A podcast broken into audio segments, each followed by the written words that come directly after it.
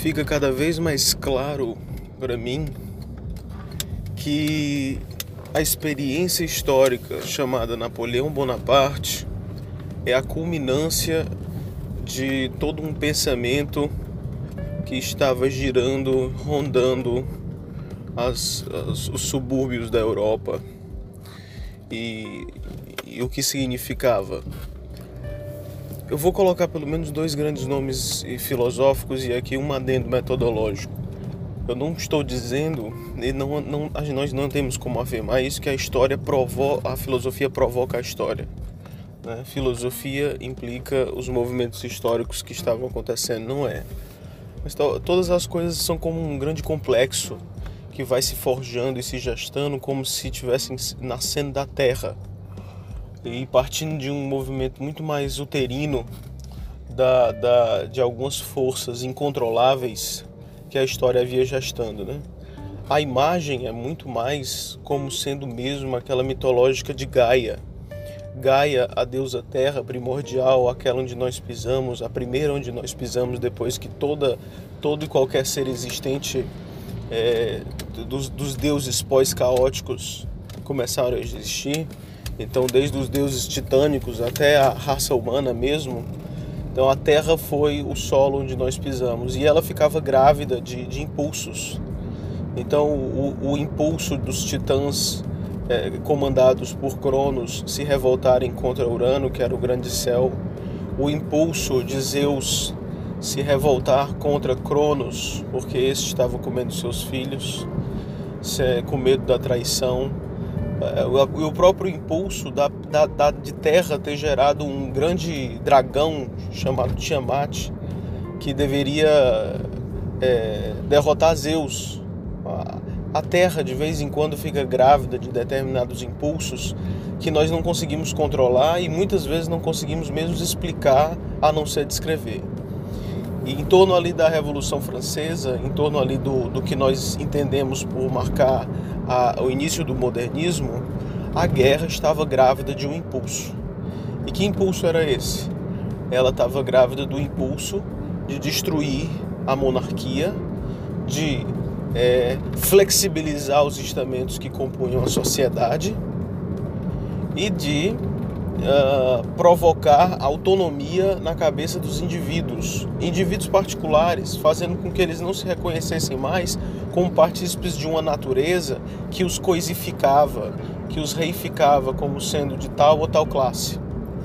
É, quer dizer, a ascensão social ou mesmo a decadência e a derrota, a partir de então eram permitidas mediante uma vontade que fosse conduzida de forma errada dentro da sua vida. A razão, bem utilizada, poderia conduzir essa vontade aos mais altos graus de status e privilégio, e o contrário também. Né? Se você entrasse numa razão pervertida e entrasse numa jogatina, e pelo seu merecimento você poderia ser o mais réprobo de todos. Mas a palavra que entrava agora na ordem era o merecimento. Isso na filosofia de Descartes a gente pode entender como aquele eu, eu, esse eu começa a ficar importante, o eu pensante, que através dos seus próprios movimentos ele consegue é, entender e decifrar a natureza, é, tornando ele mesmo o esteio do pensamento do pensamento que consegue entender a natureza. Quer dizer, penso logo existo. A existência ela só existe porque eu penso. Isso é uma das coisas mais ridículas que a gente pode ter imaginado mas nós imaginamos, e isso foi aplaudido demais naqueles tempos. Quer dizer, eu só posso dizer que a existência há porque eu existo. E isso colocou o, o, o, o Descartes num paradoxo muito importante, que ele não conseguiu sair a contento, que foi o paradoxo da seguinte forma, o obstáculo cognitivo. Se eu penso a partir de que momento eu consigo provocar um diálogo em que as verdades intersubjetivas elas são válidas? Vamos colocar para uma coisa cotidiana. Eu tô com meu amigo e o meu amigo quer ir numa cafeteria, mas eu quero ir numa pizza. Em que momento a, cafeteria e a pizza só existem porque elas apareceram no nosso pensamento, certo?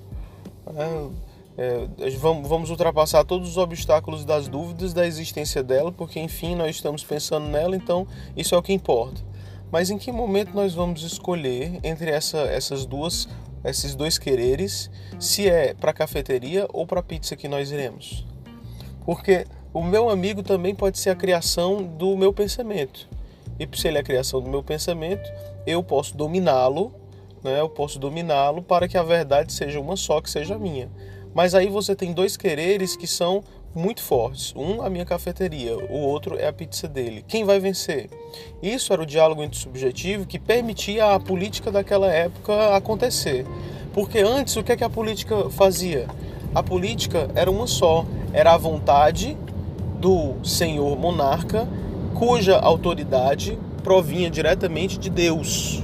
Então Deus que era a verdade suprema, o modelo certo da verdade de todas as coisas, representado aqui pelo Papa, aquele que tinha a chave do céu e da terra, havia conferido uma autoridade para o monarca, para o monarca dizer o que iria acontecer. Simbolicamente na cabeça das pessoas, os indivíduos deveriam se curvar para isso, e muitas vezes assim acontecia. Teve uma época na Idade Média que existia a lenda de que o, o, rei, pelo simples fato de ser rei, possuía um dom tal que conseguia curar as chagas das pessoas. Então, o rei curador. Pois bem, é, é, a, a, Terra ficou grávida de forças que queriam aniquilar esse tipo de pensamento e realmente provocou essa aniquilação, né? As revoltas que aconteceram, a Revolução Americana, a Revolução Francesa e mais na frente a Revolução Russa destruindo os czares, elas foram a manifestação desse impulso que nasceu por vários lugares.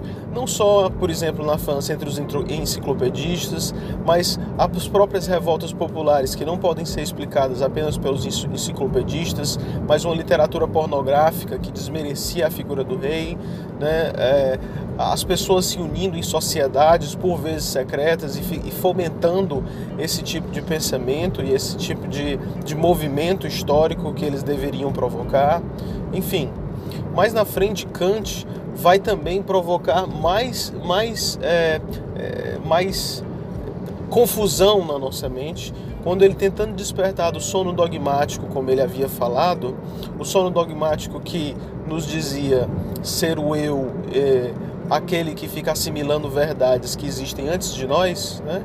será que essas verdades realmente existem antes de nós? Ou elas são é, impossíveis de serem alcançadas e tudo não passa de uma criação da nossa mente? Né, como era a crítica de David Hume, a verdade científica é uma verdade científica ou ela é apenas um, um, certo convencimento que nós temos de hábitos que ficam se repetindo na natureza. Até que ponto eu posso dizer que uma lei é uma lei e, portanto, ela vai determinar um movimento que sempre vai acontecer, já que eu não tenho conhecimento de toda a natureza e, na verdade, a natureza se mostra intercortada para mim? É, eu posso dizer que existem é, mil cisnes no lago, mas eu nunca vou poder dizer que todos os cisnes são pretos, porque no primeiro cisne que aparecer branco, ou o contrário, essa lei vai estar furada. Né? Então, na verdade, o que eu entendo por lei e o que eu entendo por teoria é, são, todos, são todas descrições de hábitos que daqui a pouco eles podem cair por terra. Kant, para conseguir se livrar desse ceticismo, ele vai é, for, forjar um, um, tipo de critério de verdade cuja autoridade vai ser de uma razão construtora. Já não é mais uma razão que precisa encontrar na natureza um modelo, nem uma razão que vai se curvar diante da vontade do Altíssimo. Né? Mas uma razão que ela deve construir o seu próprio modelo de verdade. Isso aí é razão científica. Um cientista, ele nunca se curva diante de uma verdade. Ele constrói um experimento que faça com que essa verdade seja provocada a partir do seu experimento. E se o seu experimento for de acordo com a verdade que ele tinha sugerido numa hipótese, aí sim nós podemos considerar que essa verdade é, é científica. Perceba que a verdade científica, ela não é de forma alguma uma verdade que é, entra em acordo tranquilo e pacífico com o modelo exterior e a priori, que seria o modelo da natureza, né? Ah, o fígado, o fígado produz o, o, o fígado produz glicogênio. Eu não posso dizer isso, que isso é verdade, a não ser que eu consiga um modelo experimental, por exemplo, o do cachorro, em que eu ofereço um pão para ele e eu disseco o fígado e eu começo a, a perceber o quanto existe um, problema, um papel de glicogênios no fígado.